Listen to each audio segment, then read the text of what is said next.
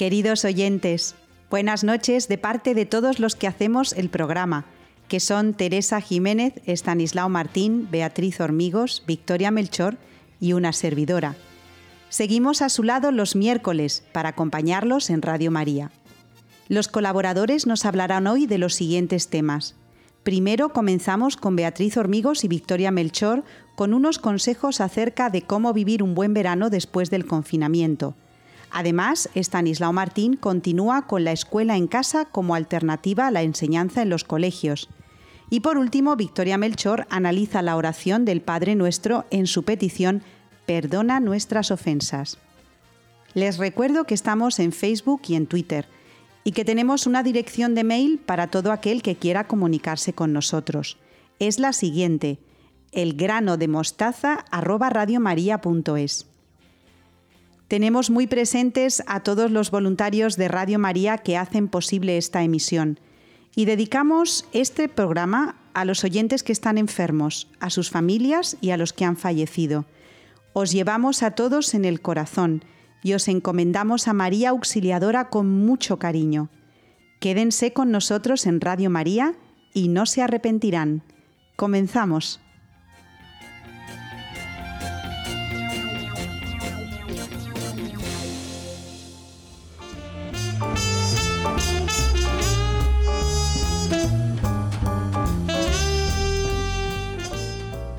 Empezamos nuestro programa de hoy con nuestras queridas colaboradoras Beatriz Hormigos y Victoria Melchor, que desde sus casas están eh, y a las que saludo con muchísimo cariño. Buenas noches, Victoria, ¿cómo estás? ¿Cómo lo llevas? Buenas noches, Ana. Bien, aquí seguimos avanzando. Y Beatriz, ¿cómo estás? Cuéntame. Pues buenas noches, Ana. Buenas noches, Victoria. Y buenas noches a todos nuestros oyentes. ¿Cuál es el tema para hoy, Beatriz? Pues Ana, como ya sabemos, desde el pasado día 22 de junio casi toda España ha entrado en la nueva normalidad, entre comillas. Con la crisis del coronavirus, de las pocas cosas que podemos tener seguras es que nada volverá a ser como lo conocíamos, o al menos en mucho tiempo. La nueva normalidad tendrá mucho de nueva y muy poco de normal. Si nos cuesta a los adultos entender esta situación, pues imaginaros a los niños, ¿no? Pues eso es de lo que vamos a hablar hoy, de cómo podemos tratar este verano, ¿no? Y con los niños. Y mm, le pregunto a Victoria, ¿no te parece el término nueva normalidad un poco contradictorio, Victoria? Porque de esto ya hemos hablado y, creo que tienes una opinión bastante formada. La verdad es que sí, contradictorio eh, totalmente, porque lo normal sigue su, su, curso, no se sale, no es ni viejo ni, ni nuevo. La normalidad no tiene nada, no es algo nuevo. Entonces a mí juntar las dos palabras nueva normalidad pues eh, no, me gusta, no me gusta nada. Es una realidad diferente la que estamos viviendo y la que vamos a vivir. Desde, desgraciadamente lo estamos viviendo hace ya más de, más de tres meses, pero nueva normalidad yo me resisto un poco, la verdad, a utilizarlo. Es un ejemplo claro de pues esta, no sé si llamarlo manipulación del lenguaje, pero que mm, ya lo he oído en bastantes eh, sitios, ¿no? Que es lo que no se nombra no existe, eh, dar eh, pues nuevos conceptos a, elementos que tienen que tener visibilidad en la sociedad. Bueno, pues aquí estamos, nueva normalidad. Y bueno, esto nos podía dar para un programa para dos o para tres, ¿no? Como el lenguaje se utiliza para crear una nueva realidad. Bueno, Beatriz, pues ¿en qué ha cambiado este palabra que hemos oído hasta la saciedad y seguiremos oyendo, el COVID, este final de curso? Pues antes del coronavirus parecía que el futuro era cuanto menos predecible. Sabíamos que cuando llegaba el verano, pues terminaban las clases, nos despedíamos de nuestros compañeros hasta septiembre, nos íbamos de vacaciones a la playa, a la montaña o nos quedábamos en casa. Pero estábamos seguros de que en septiembre se, se reanudarían las clases y volveríamos con nuestros compañeros como ha sido siempre, ¿no? Bueno, como ha sido siempre, como tú has dicho, pero eh, creo que a partir de ahora no va a ser así. Así que mm, se oye, se dice que esto genera cuanto menos ansiedad, ¿no? El, no saber mm. a lo que nos vamos a enfrentar después de años y años y años, sabiendo que el curso termina en junio, en que en septiembre nos volvemos a ver. Bueno, pues ¿cómo podemos minimizar esta ansiedad?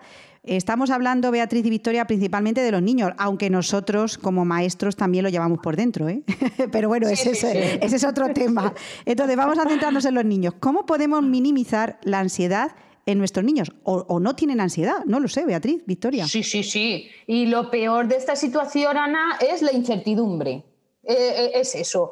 ¿Nunca os habéis preguntado por qué los niños no se cansan de ver una película una y otra vez?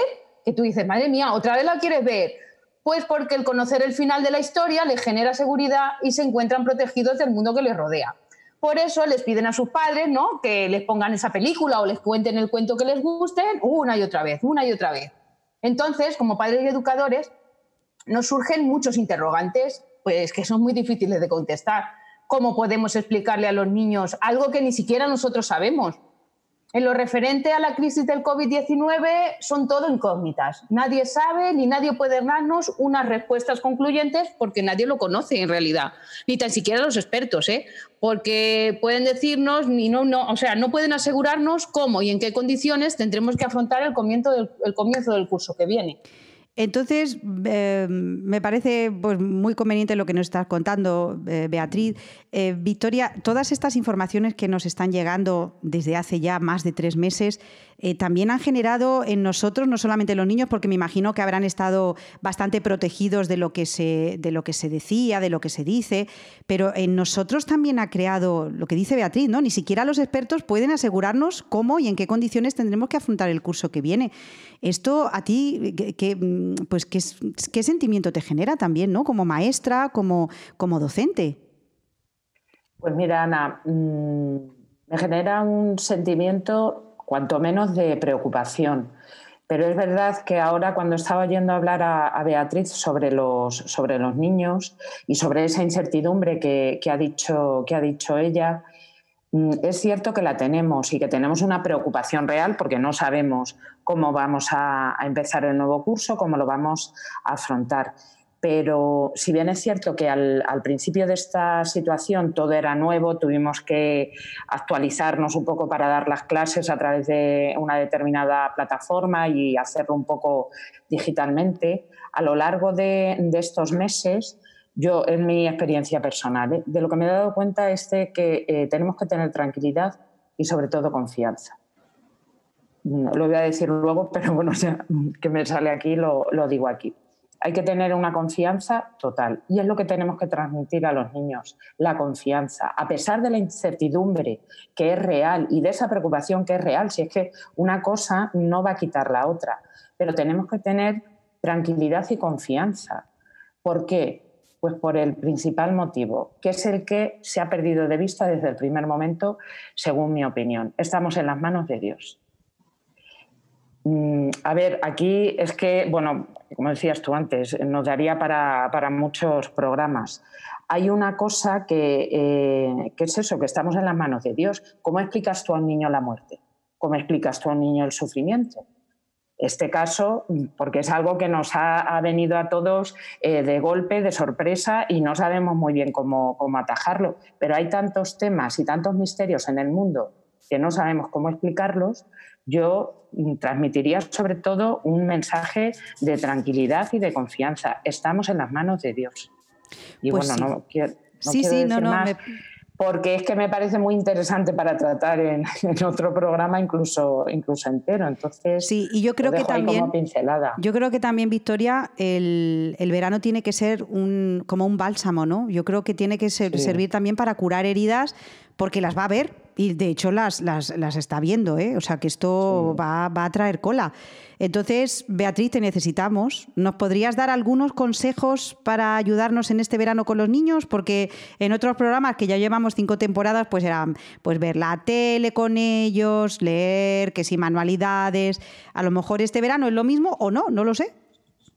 Pues mira, Ana, el primero que te puedo dar es que debemos explicar a los niños pequeños de la casa que este año tendremos que salir menos de casa, por, suerte o por desgracia, depende cómo se mire, pues porque el bichito sigue ahí fuera y tenemos que seguir estando muy atentos y muy alerta. Se lo intentamos explicar con un vocabulario acorde a la edad que tienen, claro, a los más pequeñitos de una manera y a los más grandes de otra, evidentemente. También debemos explicarles que tenemos que ponernos la mascarilla, aunque haga muchísimo calor, porque es muy importante para no contagiarnos debemos plantear nuestro día pues, de una forma distinta a otros años, ¿vale? En años anteriores, por ejemplo, el año pasado recuerdo pues, que dijimos ¿no? que, por ejemplo, tendríamos que organizar las actividades para nuestros hijos y debemos plantearnos, pues eso, lo que es nuestro día de una forma distinta, ¿vale? Como dijimos, pues sí, tiene que haber tiempo para leer, para jugar, para hacer deporte, para ver la tele, puesto que tendremos que pasar mucho tiempo en casa. Yo este año no les mandaría deberes, porque este último trimestre ha sido muy duro y muy cansado, tanto para los padres como para los niños y los profes. Eh, se, ha trabajado mucho y yo creo que nos ha costado llegar a fin, de, a fin de curso. Por lo tanto, yo este año deberes, cero. No, no, no, no. Ningún deber, ¿verdad, Victoria? Lo único que nosotros decimos siempre que es leer, pero eso no es un deber, eso debería ser un placer. Pasa que hay, que hay que intentar inculcarles eso. Estoy de acuerdo, ningún deber este verano. Descansar, ayudar en casa, pasárselo bien, disfrutar de las cosas sencillas de la vida que no hemos podido disfrutar cuando hemos estado metidos en casa. Por ejemplo, una puesta de sol. ¿No? Si eh, salir a la calle y poder mm, ir al parque, cosas que no podíamos hacer, disfrutar de lo, de lo sencillo de la vida, volver a ser niños otra vez, ¿no? Evidentemente, Ana, pues no será igual para todas las familias, puesto que hay alguna, o sea, no será igual para las que se queden en la gran ciudad ¿vale? o las que tengan la posibilidad de pasar el verano en el campo, en la playa. Eh, cada uno luego ya tiene que adecuarse a, su, a sus necesidades. Aunque también será diferente para estos últimos, ¿eh? porque hay restricciones y horarios para todo, en la playa, en todos los sitios. Esto, Victoria, va a generar tensiones, porque solamente salir a comprar ya y ver colas eh, nos genera un poquito de estrés. Imagínate cuando vas a la playa a relajarte y encima tienes que esperar cola. Es una situación bastante extraña, la verdad. Hombre, a lo mejor es más, es más fácil, eh, bueno, lo que dice Ana, con, con cuidado y como estás diciendo tú, Bea, con todas las protecciones y medidas necesarias, pues bajar cuando se pueda al parque. A lo mejor se puede ir a la montaña en viajes de un día. Yo creo que las excursiones, por ejemplo, de un día estarán bien, sobre todo en plena naturaleza, que igual no está tan masificado como, como puede ser la playa. Y los campamentos de verano de otros años, Beatriz, este año mm, no, van a este ser año, complicados. Con lo buenos que han sido siempre los campamentos, ¿no? Y como decíamos siempre, eligiendo el mejor y el más idóneo para nuestros hijos, pero era, una, era un alivio para los padres porque así podían ellos eh, estar más libres, ¿no? Mientras que trabajaban y para los niños, que se lo pasaban fenomenal y, y, oye, y estaban con otros niños. Pero este año creo que prácticamente todos están suspendidos. Pues yo desde aquí, desde Radio María, digo que el sitio que dejan los campamentos de verano, que no lo ocupen, por favor, ni la tele, ni las maquinitas, ni, estas cosas, que, que, los niños no estén todo el día jugando. Es mi opinión. Ya sabéis que yo soy eh, bastante, estoy en contra de, que los niños estén horas y horas y horas jugando a, las maquinitas y, en la tele. Principalmente porque en la tele hoy en día eh, poco hay que ver, ¿eh? y principalmente también para los niños. Yo... Sí, es complicado. Sí. Debemos también sacar, por supuesto, tiempo para rezar en familia. ¿eh? Esto es muy importante. Tenemos que pedir a Dios ayuda para que toda esta situación se normalice cuanto antes y rezar también por los que sufren, ¿eh? que hay gente que ha sufrido muchas pérdidas de seres queridos a causa de esta pandemia. Pero también debemos rezar para darle gracias, porque aún en este mundo de locos tenemos que seguir dando gracias a Dios. Era lo que decía Victoria antes. Que la confianza te lleva también a la acción de gracias, porque es que hay que dar gracias. ¿eh? Y, a pesar de, las situaciones que hemos vivido y, de, los dramas que se siguen viviendo, pues eh, hay que dar gracias. Es un misterio, decía antes Victoria, no, no lo podemos explicar.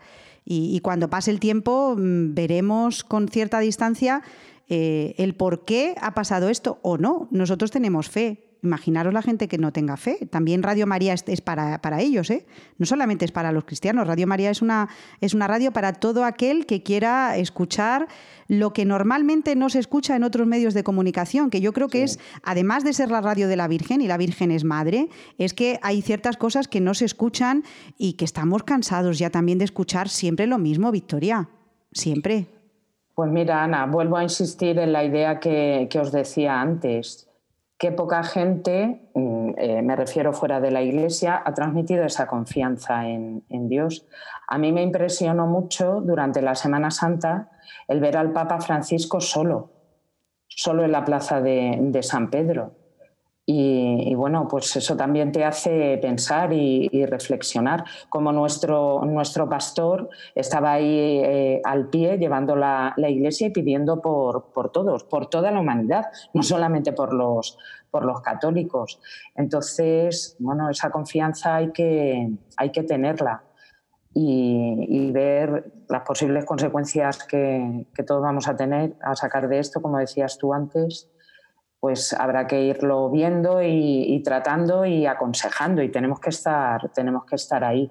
Yo respecto a lo de los móviles y la tele lo veo complicado, Ana, porque date cuenta que llevamos tres meses encerrados, los niños se han acostumbrado, eso nos daría, bueno, es que tenemos tantos temas que tratar. Pero es cierto que, claro, no puede salir mucho de, de casa por tema del contagio. Los niños llevan mucho tiempo metidos eh, o sea, sin, salir hay que buscar alternativas nuevas y hay que ser creativos. Entonces, eh, bueno, los padres ahí también hay que ayudarles, ¿eh? hay que ayudar mucho a los padres.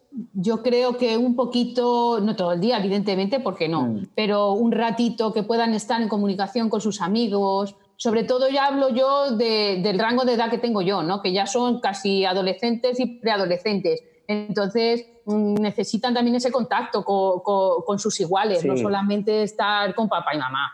Entonces, pero siempre con cabeza, como hemos hablado en este programa. Bueno, pues mm, Beatriz, vamos llegando ya al final de la sección porque, eh, mm. claro, lo que tú dices, antes el verano era un tiempo propicio para quedar con los amigos, para ir a las piscinas, para, pues a lo mejor eh, ir de campamento con tus, con tus iguales, pero este año es más complicado. Entonces, eh, ¿qué, ¿qué podemos hacer?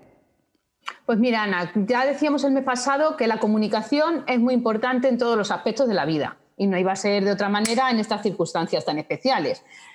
Entonces, eh, tenemos que dejar a nuestros hijos que se expresen. También debemos escucharles, ¿vale? Que nos cuenten lo que les preocupa, lo que les genera miedo y ansiedad, para así dentro de nuestras posibilidades, pues que le podamos responder todas estas preguntas y darles la seguridad que necesitan. Otra cosa que debemos tener en cuenta es que un niño está tranquilo cuando ve que sus mayores están tranquilos y controlan la situación. Por eso, dentro de lo posible, debemos intentar transmitirles esa tranquilidad y tener cuidado con las conversaciones que tenemos con otros adultos, que esto a mí me pasa mucho, ¿eh?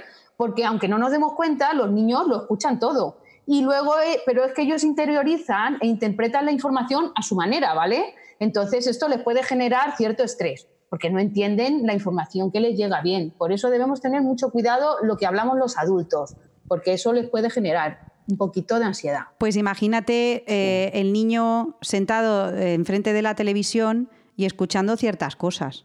Porque si está escuchando lo de sus padres o de sus familiares y lo interioriza de, de aquella manera, imagínate el machaqueo, con perdón de la palabra, mm, de lo que se dice en la televisión, Victoria, todo el día, ¿eh? en ciertas televisiones, es verdad que hay otras que no, pero claro, las, las que son eh, pues masivas, pues es que, es, vamos, nosotros que ya estamos formados, aunque estamos en periodo, porque siempre estamos formándonos, imaginaos un, un niño, un adolescente, escuchar siempre lo mismo, ¿no? Porque además es como una especie de mantra. No entienden la información que les llega. Yo es que estoy totalmente de acuerdo con Beatriz, Victoria. Sí, sí, sí. No, y es una manipulación total, es que es la manipulación de la, de la palabra, porque ante la incertidumbre que hay, pues venga, vamos a augurar lo que puede, lo que puede pasar. Como decís, un adulto puede interpretar y asimilar esa, esa, información porque tenemos más datos y más fuentes. Un niño, un adolescente, no. Entonces, como decía Beatriz, pueden ver la tele, sí, pero controlada un ratito y programas que sean, bueno, pues que a ellos les guste o que sean educativos y, constructivos. Hay que tener mucho cuidado porque incluso para los adultos eh, es difícil, porque yo ese tema de, manipular eh, lo llevo muy mal, lo llevo fatal. Y ese bombardeo de mensajes continuos, no, no hay que hacer esto, no hay que hacer esto, al final, bueno, se va perdiendo un poco el pensamiento crítico y eso no es, no es nada bueno. Bueno, y no nos podemos olvidar, ya que estamos en verano, de los que siguen solos y confinados, esta palabra igual, ¿no? Que se ha creado ahora eh, en, estos, en estos momentos, ¿no? Victoria, yo te lo pregunto a ti. ¿Cómo podemos estar cerca de estas personas? Radio María es un medio de acompañamiento y de consuelo para personas que están solas y que están, siguen, no sé si confinadas o como, como queráis llamarlo, pero ¿cómo podemos estar cerca de esta gente? No se nos olviden ¿eh? que sigue habiendo mucha gente sola y mucha gente eh, falta de cariño y de compañía. Pues mira, Ana, es difícil porque mm, este virus nos ha quitado algo fundamental para, la persona y es el poder relacionarnos unos con otros. Lo tenemos que hacer a través de pantallas, del ordenador, del teléfono. Para hacer las obras de misericordia y las obras de caridad necesitas tener a tu hermano delante. Hay una importantísima y es la que siempre tenemos que hacer y no podemos perder de vista, que rezar unos por otros. La comunión de los santos, eso es algo fundamental en la, Iglesia. Como decía, Radio María es un, medio, un canal a través del cual, sobre todo la gente que está enferma, que está sola, para todo el mundo, pero principalmente para ellos, es muy, es muy importante y, y bueno, pues proporciona ese consuelo necesario. Pero yo creo que tenemos que hacer las obras de misericordia de una forma presencial también. Visitar a los enfermos, pues a lo mejor no te vas a meter en una residencia de ancianos, lo primero porque no, te está permitido, pero fijaros qué duro para las personas que tienen a sus padres en las residencias de ancianos, no han podido, no pueden todavía a fecha de hoy visitarlos. Eso es durísimo. Entonces, no sé, de alguna manera hay que, los católicos tenemos que estar eh, presentes. Basta leerse la vida de algunos santos para, ver cómo en, pestes, en hambrunas, mm, San Damián de, Molokai con los, con los leprosos, ha estado ahí de una forma mm, presencial, con el tú a tú, con el roce, eh, ayudando.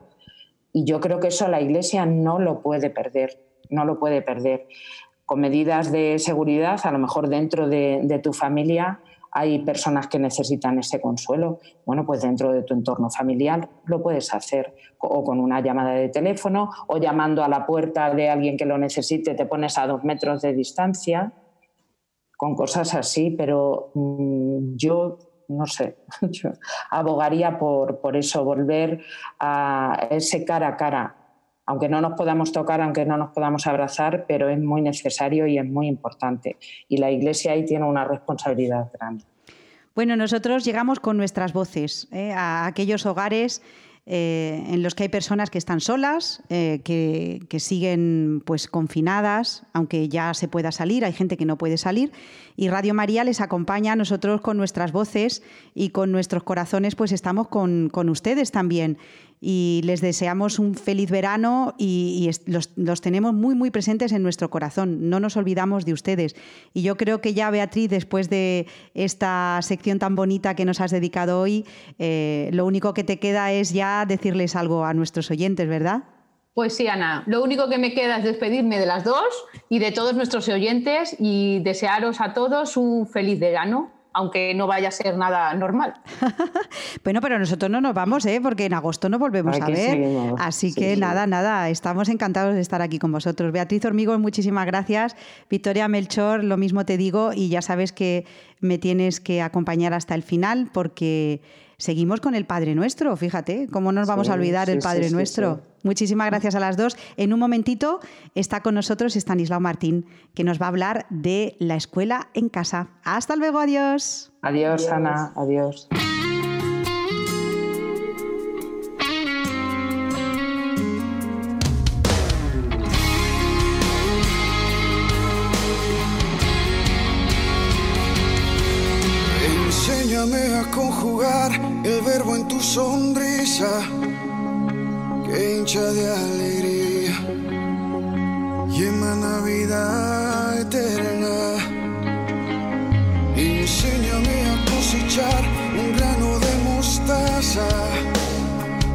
Que crezca como un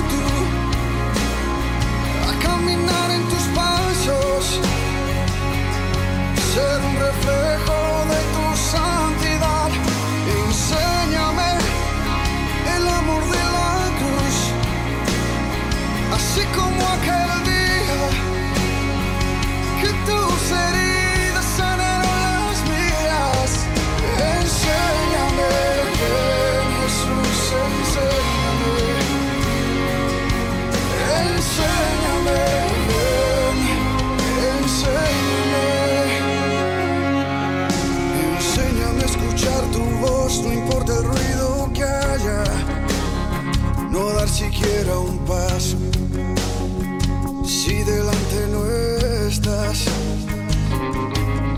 Enséñame a caminar en un mar de obediencia, anclarme en tu confianza.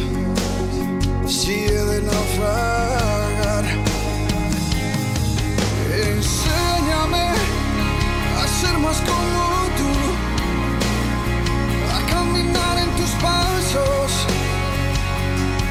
ser un reflejo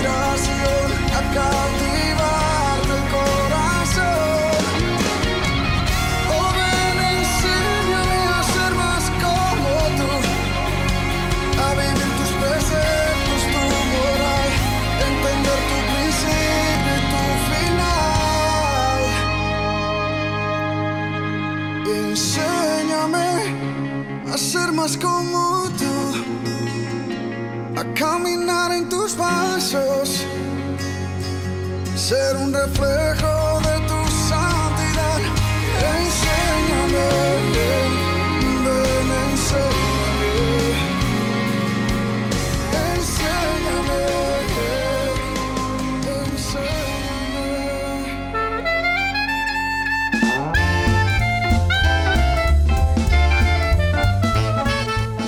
Continuamos en el grano de mostaza de hoy con Estanislao Martín, al que saludo como siempre desde su casa con muchísimo ca- cariño. Buenas noches, Estanislao, ¿cómo estás? Estupendamente, con mucho cariño, Ana, y con mucho calor. Todo junto, que estamos en tiempo de ello, ¿verdad? Pues nada, aquí estamos en este mes de julio, pues, dispuestos a un nuevo programa, después de un curso un poquito raro, ¿verdad? Al que por otra parte, pues hemos despedido sin saber muy bien cómo se va a presentar el siguiente, pero bueno. Pues fíjate, Stanislao, que hace un momentito hemos estado hablando de esto con Beatriz y con Victoria, eh, cómo enfrentarnos a la incertidumbre eh, de este curso nuevo que empezaremos en muy poquito y que no sabemos cómo será. Así que es que vamos a seguir tratando lo mismo y me parece además muy conveniente. ¿Cómo puede influir esta incertidumbre en las familias, Stanislao? Pues, a ver, eh, decimos mm, en la teoría del conocimiento, ¿no? Clásica, una parte de la filosofía, que lo que se recibe no se recibe al modo del que lo da, sino al modo del que lo recibe. Hay un dicho en latín ahí que recoge esto muy, muy bonito. Bueno, quiero decir que eh, lo que nos ocurra nos ocurre a todos igual, pero luego cada uno lo vivimos de una manera. La traducción popular es que a cada uno le va en la cada uno cuenta de la feria según le va en ella, ¿no? Pues eso. Nosotros, ¿cómo? Pues a esto hay que vivirlo desde la fe, porque le podemos sacar mucho bien. A, a- a todas situaciones las podemos sacar muchísimo bien. Dice San Pablo en la carta a los romanos que a los que aman a Dios todo les sirve para el bien. Lo entendemos más o menos o, o no entendamos nada. Todos los acontecimientos de nuestra vida son piezas de ese puzzle que se va construyendo bajo la mirada y la acción de Dios y cuya providencia ha dispuesto todo para nuestro bien. Yo creo que desde ahí podemos encarar cualquier cosa que nos venga, incluido el curso. Sí, de todas maneras, Stanislao, hablábamos antes con Beatriz y con Victoria que este verano eh, creo que también tiene que ser como de sanación o de curación, porque arrastramos la situación anterior y nos enfrentamos, como tú dices, en septiembre a una, eh, a una etapa un poco nueva, no sabemos cómo va a ser, hay, mm, hay veces que tenemos rachas difíciles, temporadas complicadas, malos tiempos, primero los que arrastramos y segundo los que nos vienen, es decir, el pasado y el futuro. ¿Qué, pa- qué pasa con el presente, Stanislao? Pues es verdad lo que dices, es cierto, claro. Hay temporadas que son difíciles, ¿no? Que parece que todo se pone en contra. Pero a mí no me gusta hablar de malos tiempos. Decía San Agustín que los tiempos somos nosotros, y a mí me parece que es un dicho sabio ese, ¿no? como todos los suyos. Eh, si te parece, la cita, digo la cita completa, ¿no? Eh, San Agustín dice en el sermón número 80, vivamos bien, a ver, paréntesis, santamente quiere decir bien, no vivir bien en el sentido de darte buena vida, ¿no? Vivamos bien y serán buenos los tiempos. Los tiempos somos nosotros. Como somos nosotros, así son los tiempos. Pues sí, y además en el programa del mes de junio dedicaste tu sección al movimiento de la escuela en casa. Y además hemos tenido correos al grano de, el grano de mostaza ah, diciéndonos, eh, pidiéndonos, pidiéndonos más información sobre esta escuela en casa, el homeschooling en inglés. Y nos dices algo más sobre él, porque creo que te quedaron cosas en el tintero, Stanislao. Sí, sí, sí, algunas sí bien importantes, ¿no? De cara a los padres, eh, a mí no me gustaría crear inquietudes innecesarias. Bueno, ni a los padres, ni a los maestros, ni a nadie, ¿no? Pero me dirijo ahora especialmente a los padres. Y lo primero que les diría hoy para continuar con este tema es que si están a gusto con el colegio o con el instituto de sus hijos, pues adelante, que sigan como hasta ahora sin hacerse ningún problema. Si el niño va contento al colegio, los padres ven que va progresando, tiene su grupo de amigos con los que está encajado, etcétera, pues yo sinceramente no veo ningún motivo por el que haya que renunciar a la escuela. Ahora bien, también hay que decir de inmediato ¿no? Que son muchos los padres que por diversos motivos se encuentran muy incómodos con la escolarización que están siguiendo sus hijos, por motivos muy, muy diversos, por motivos eh, religiosos, en España es muy poco, son escasísimos los padres que por motivos religiosos están incómodos con el colegio, pues porque tenemos una, hasta ahora, por lo menos, una oferta bastante aceptable de colegios religiosos, ¿no? Pero sí es verdad que en Estados Unidos especialmente es, uno, este es uno de los grandes motivos por los que los padres deciden hacer la escuela en casa. En España más bien son motivos ideológicos, eh, hay otros que ven que la escuela no es neutral, eh, hay algunos que se lo piensan por el problema del acoso escolar, que es un problema que no acabamos de dar solución. Vamos, no sé si hemos empezado a darla, hablando con sinceridad. Pues bien, a todos estos hay que decirles que se informen sobre el movimiento, que fue en lo que insistí el día pasado, ¿no? que busquen información y que valoren la información. También decías, Stanislao, que en España este sistema de educación en las casas no es legal. Eso me parece que es lo primero que hay que decir porque si no estamos vendiendo humo, ¿no? En España, ah, pero a ver, en España no es legal entre los 6 y los 16 años, que es el tramo de edad de enseñanza obligatoria y que se corresponde con la primaria y la, y la ESO, la educación secundaria obligatoria. Antes de este tramo, en infantil, la enseñanza en casa es perfectamente legal para quien quiera y para quien pueda. No, no se está saliendo de la ley, no está haciendo nada raro, nada de nada. Y fuera de ese tramo igual, ahí está, pues, no sé, la universidad a distancia, que lleva ya décadas eh, funcionando, o las universidades abiertas, o todo lo que hay ahora online, pues todo eso es enseñanza en casa y es perfectamente legal. Entonces, lo que no es legal en España es la primaria y la secundaria obligatoria. En segundo lugar, dadas las circunstancias que nos está tocando vivir con el problema del coronavirus, es muy probable que las autoridades tengan que abrir la mano para ofertar la educación en casa de manera voluntaria, incluso recomendarla a algunas familias, con lo cual se acabó el problema de la ilegalidad. Bien, pongámonos en este supuesto. Si fuera así, no debería coger a los padres desprevenidos. Esto es lo que me parece importante, ¿no? Que algunos no es que, no es que se lo puedan pensar o no pensar, es que a lo mejor se ven obligados a ello. Por eso me parece que es muy importante que estén informados, que no les coja desprevenidos. Y luego, pues no sé, otra cuestión es la legitimidad. En España la educación en casa entre los 6 y 16 años no es legal, pero llevarla a cabo sí es legítima porque la educación de los hijos es un derecho de los padres. En este tema nos encontramos con una discrepancia entre la legalidad y la legitimidad en el que ahora, Ana, pues no podemos entrar. Pero esa es la cuestión de fondo que aquí está sin resolver y que muchos otros países sí que tienen resuelto. Sí que han resuelto. Por último, se podría añadir que lo que hoy no es legal, mañana puede serlo, porque las leyes humanas las hacemos, las modificamos, las quitamos los hombres. Cuando uno se siente perjudicado porque quiere hacer algo que la ley no le reconoce, siempre tiene abierta la puerta de la reivindicación y de la lucha pacífica para lograr que se le reconozca pues, lo que considera justo. Entonces, Stanislao, nos ponemos eh, en este supuesto. Imaginemos que hay padres a los que se les ofrece la oportunidad de tener a los hijos escolarizados en casa y por su trabajo, sus horarios, pueden hacerse cargo de ellos. Se lo piensan, pero se encuentran llenos de dudas. A, estas, a estos padres, ¿qué les podemos decir? Pues la primera duda a despejar es sobre su capacidad para enseñar. Para educar en casa no es imprescindible ser maestro, ni ser pedagogo, ni profesor de nada en concreto. Especialmente, me estoy refiriendo, claro, a cuando los niños son pequeños, ¿no? En infantil y en primaria. Bueno, si alguien es maestro, pues no le va a estorbar, al contrario, tendrá mucho ganado, ¿no? Pero no es imprescindible. Eh, si estuviéramos hablando esto mismo hace 80, 100 años atrás, cuando teníamos unas tasas de analfabetismo muy elevadas, yo diría otra cosa, pero es que los padres de hoy, los padres medios, vaya, ¿eh? están más que capacitados para enseñar los contenidos que los currículos oficiales tienen establecidos en infantil y en primaria. Y muchos, muchísimos padres también podrían llevar perfectamente adelante eh, a sus hijos en los primeros cursos de, la educación secundaria, menos en los de la secundaria obligatoria. ¿Y entonces? entonces, esto, lo primero es que se vean, que, no crean que no van a, poder, que, no van a ser capaces, por supuesto que sí. Entonces, Stanislao, ¿qué errores no deben cometer estos padres?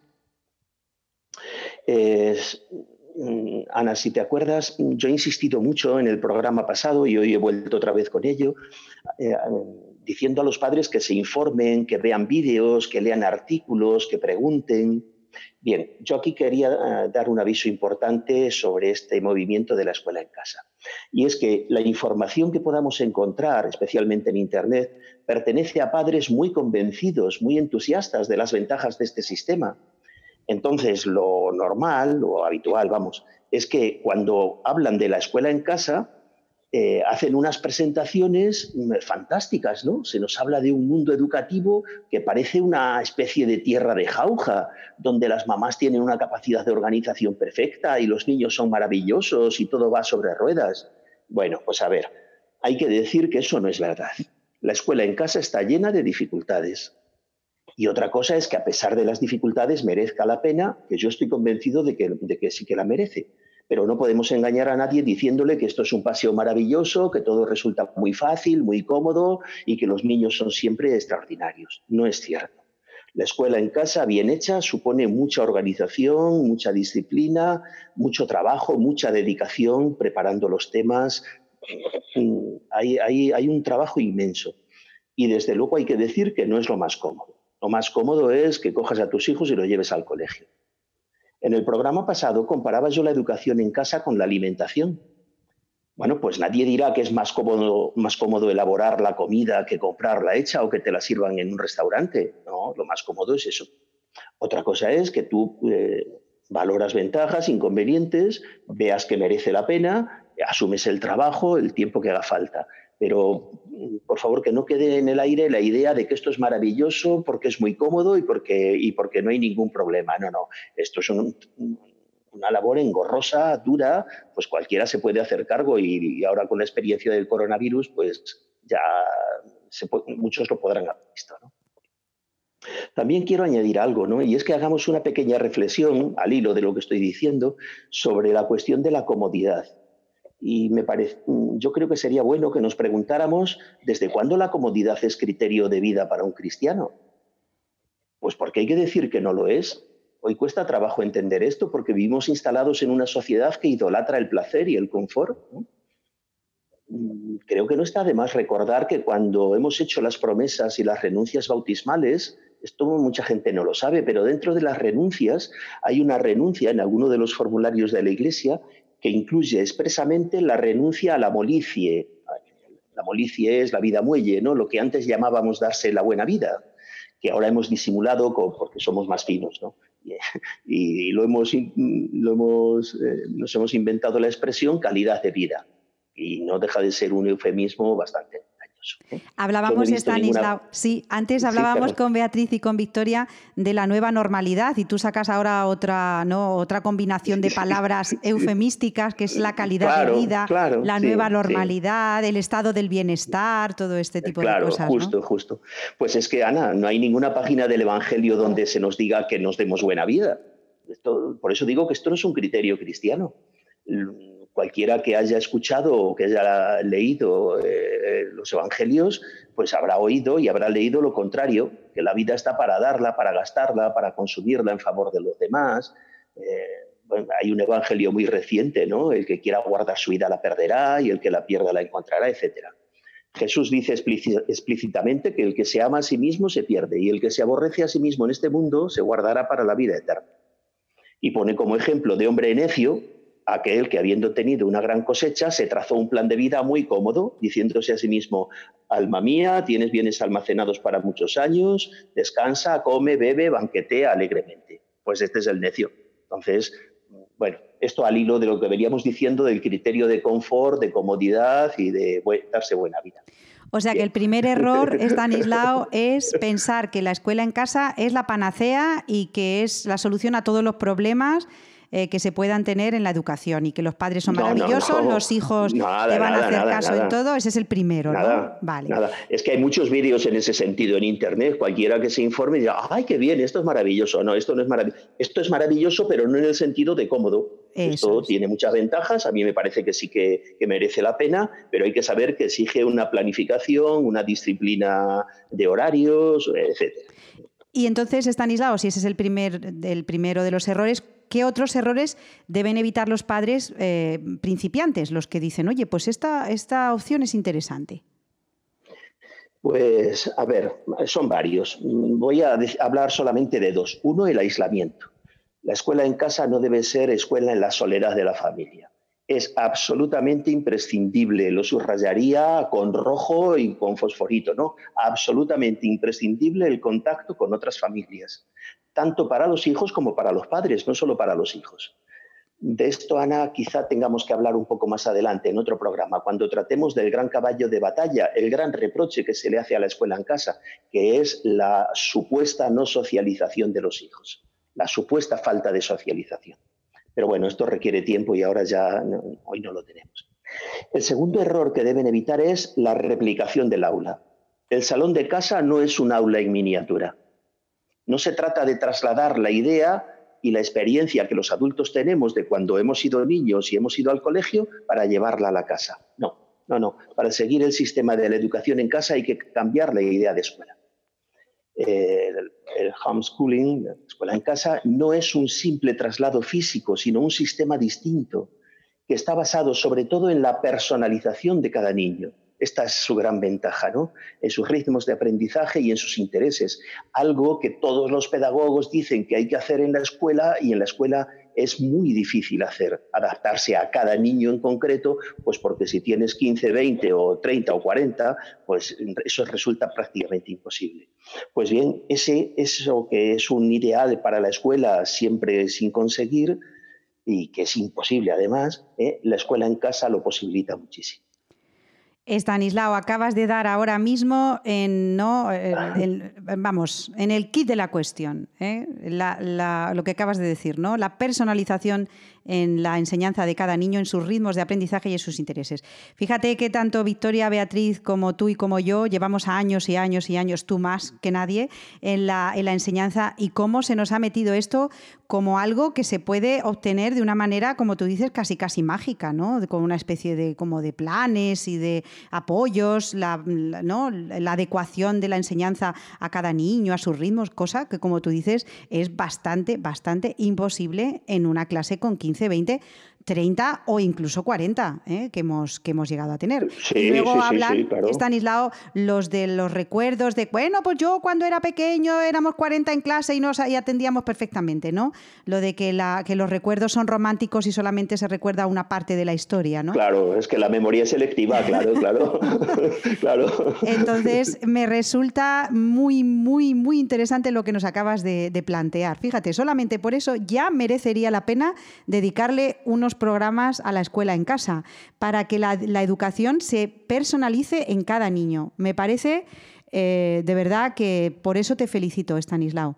Creo... Esa es la gran ventaja. Totalmente. Esa es la gran ventaja. Sí, sí, sí. Y si luego no es la única, pero es la gran ventaja, gran ventaja pedagógica, vamos. Eso es. Y si luego en otros programas nos vas a hablar de que no se puede uno aislar y de que tenemos que trabajar también los, los errores que, que se pueden cometer en la escuela en casa, creo que vas a dar una visión muy amplia y para aquellos padres que estén interesados, pues eh, abrir horizontes, de, que es de lo que se trata en Radio María. Yo te doy la enhorabuena, Estanislao. De verdad, porque has llegado al punto clave, ¿no? La escuela en casa sí, ¿por qué? Por esto. Me parece muy, muy interesante. Bueno, vamos a ver qué les parece a nuestros oyentes, Estanislao. Ya pues sabéis. que, nos digan, ¿no? Sí, ya saben que tenemos un correo que es el grano de mostaza y nos escriben, Estanislao, principalmente a ti, eh, nos escriben padres un poco agobiados, ¿no? Principalmente por la escuela a la que tienen que mandar a sus hijos porque es la que les toca por zona, por no sé qué. Y hay gente que está, es verdad, ¿eh? que, que busca. O sea, que yo creo que estamos dando también voz a gente que no la tiene y que muchas veces, como decían antes Victoria y Beatriz, no sale, esta gente no sale en los medios de comunicación masivos, sale solamente lo que ellos quieren que salga. Claro. claro, efectivamente, así es. Bueno, Estanislao Martín, Muy bien. feliz verano y cuídate mucho. ¿eh? Igualmente. te necesito, te necesito en el programa. haremos lo que podamos. Un abrazo, Estanislao. Adiós. Igualmente, adiós.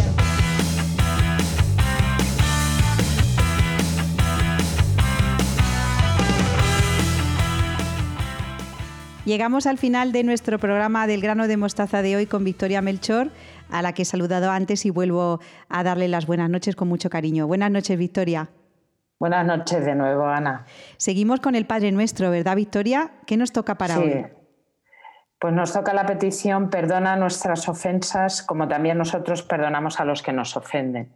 Fíjate que Cristo incluyó en esta plegaria del Padre Nuestro algo que es muy propio del cristianismo y es el perdón. El perdón que demuestra sobre todo el amor, porque para perdonar hay que tener mucho amor y tener un corazón eh, grande, una gran eh, riqueza, una libertad, sentimientos nobles y puros. Eh, Dios nos dio, nos dio su perdón, nos dio a los hombres el perdón a través de su Hijo Jesucristo, entregándonos a su único, a su único Hijo para que con su muerte y resurrección nos volviera a abrir las puertas del, del cielo. Bueno, Victoria, decía antes Beatriz en su sección que la normalidad ha cambiado, que ya no se sabe esto de la nueva normalidad. Ahora ya, gracias a Dios, podemos ir a las iglesias con todas las medidas de seguridad, eso sí, y pedir a los sacerdotes eh, la confesión. ¿Y cómo animas tú desde el grano de mostaza a la gente que ha estado tanto tiempo sin esta posibilidad de recibir el perdón para que se acerque ahora al sacramento, Victoria? ¿Cómo los animas? Tanto a los niños como a los mayores, como a, todo el mundo, ¿eh?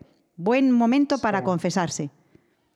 Sí, sí, sí, yo creo que es un gran momento para, acercarse a la Iglesia, porque yo creo que hemos tenido mucha sed durante estos meses en los que ha habido que tomar las medidas necesarias, pero date cuenta que hemos estado sin poder recibir los sacramentos, ni la Eucaristía, ni la reconciliación. Y sobre todo que, que se acerquen con mucha paz, con mucha tranquilidad, porque van a recibir la misericordia, el perdón pero la misericordia, ese amor de Dios que tanta falta nos, nos hace.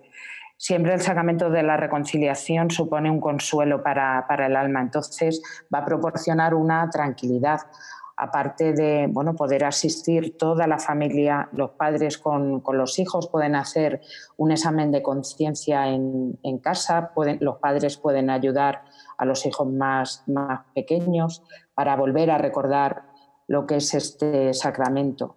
Pero yo invito a que se acerquen a, la Iglesia. Tenemos que estar delante de, Jesús Eucaristía y también para recibir este perdón, este sacramento del amor que es en el fondo la reconciliación.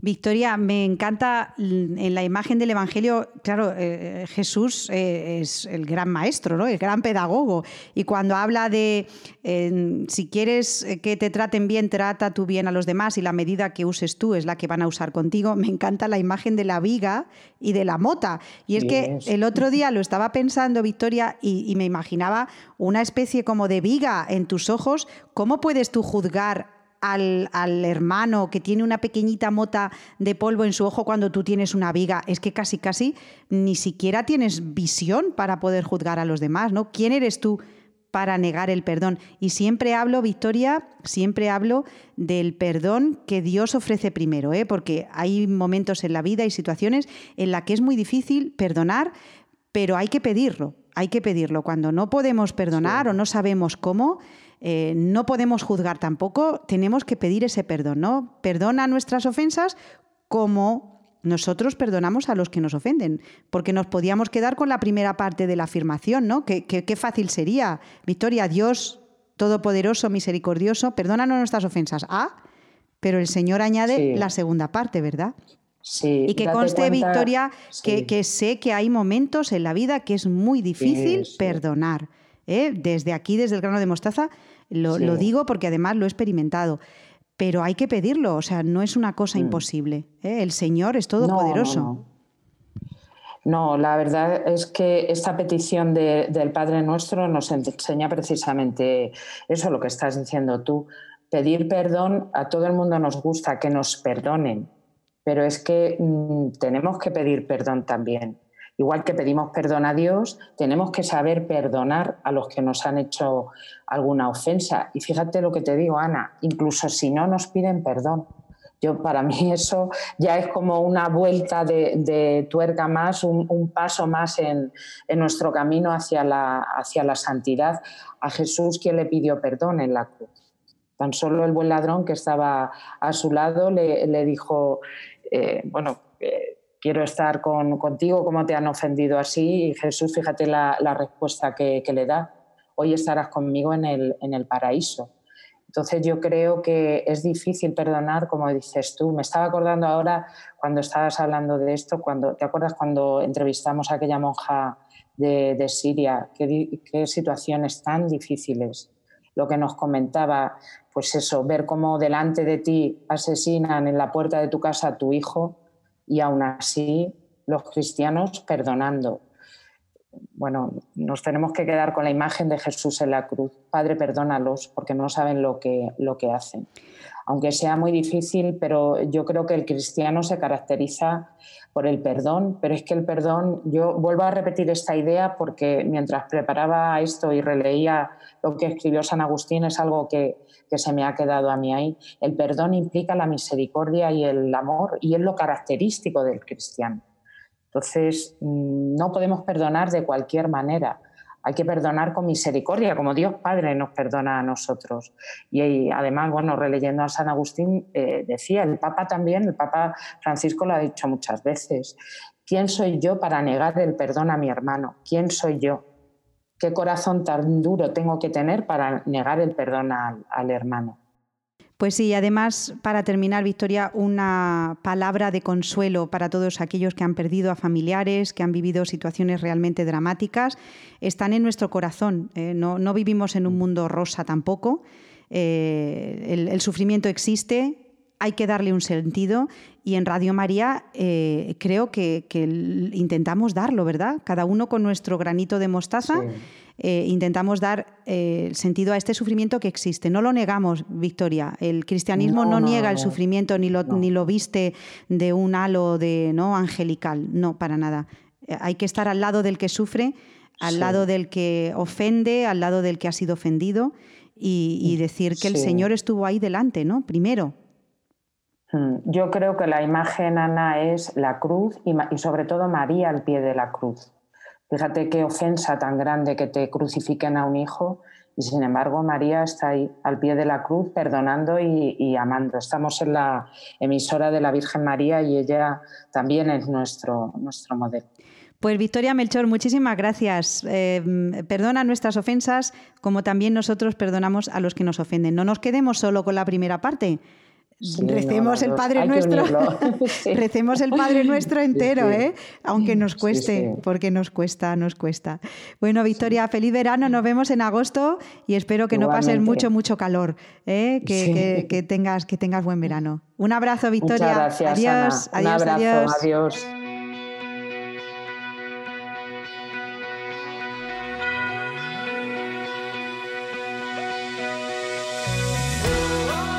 Hemos abierto en Radio María una sección para niños en la web www.eljuegoderadiomaria.es.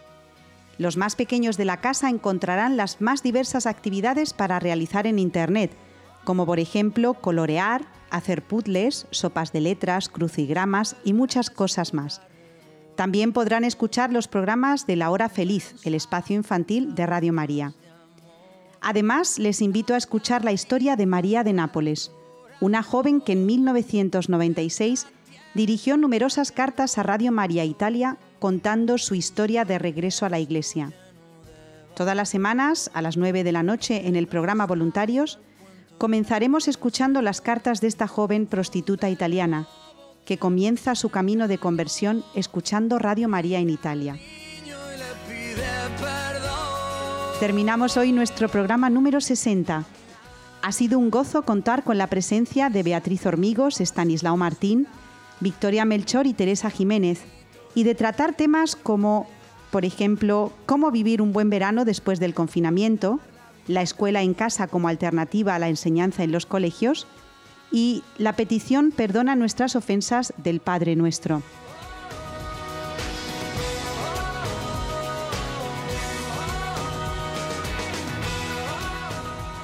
Si desean conocer más acerca de la Radio de la Virgen, pueden consultar las últimas noticias en la siguiente página web www.radiomaria.es. Además, si alguno de ustedes quisiera recuperar algún programa, solo tienen que visitar la página www.radiomariapodcast.es. Ya saben que nos vemos los miércoles a las 9 de la noche y en cualquier momento a través de la dirección de mail elgranodemostaza@radiomaria.es. Solamente me queda darles muchas gracias por habernos elegido y esperamos volver a contar con todos ustedes dentro de un mes, el próximo 5 de agosto de 2020. Hasta entonces, seguimos conectados en Radio María. Les dejo con los servicios informativos. Cuídense mucho y adiós.